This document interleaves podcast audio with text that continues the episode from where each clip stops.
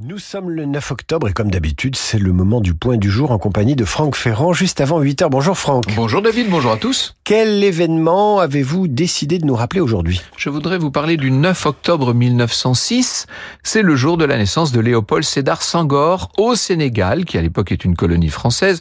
Il a été envoyé très jeune à l'école catholique, repéré par ses, euh, par ses maîtres, par ses enseignants qui vont lui permettre de décrocher une bourse pour aller étudier à Paris. Voilà donc Léopold en métropole en 1928. Il s'inscrit à la Sorbonne, puis en prépa à Louis le Grand où il rencontre le futur président de la République Georges Pompidou. Après la guerre, Sangor sera député français du Sénégal, ministre, sénateur de la communauté française avant de devenir le premier président du Sénégal de 1960 à 1980 et toute sa vie durant, il maintiendra des liens très forts avec la France. Vous savez qu'il est le premier Africain qui ait jamais siégé sous la coupole.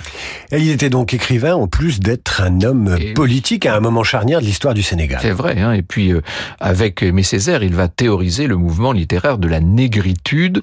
Dans l'entre-deux-guerres, Paris était un carrefour euh, culturel, les plus brillants étudiants d'outre-mer s'y rencontraient, et donc Sangor, Césaire, qui fréquentait le salon des sœurs Nardal avec euh, le poète Léon Gontran Damas, qui ils étaient en train de, de découvrir les poètes de la Harlem Renaissance et les théories du New Negro, des mouvements qui revendiquait une fierté noire.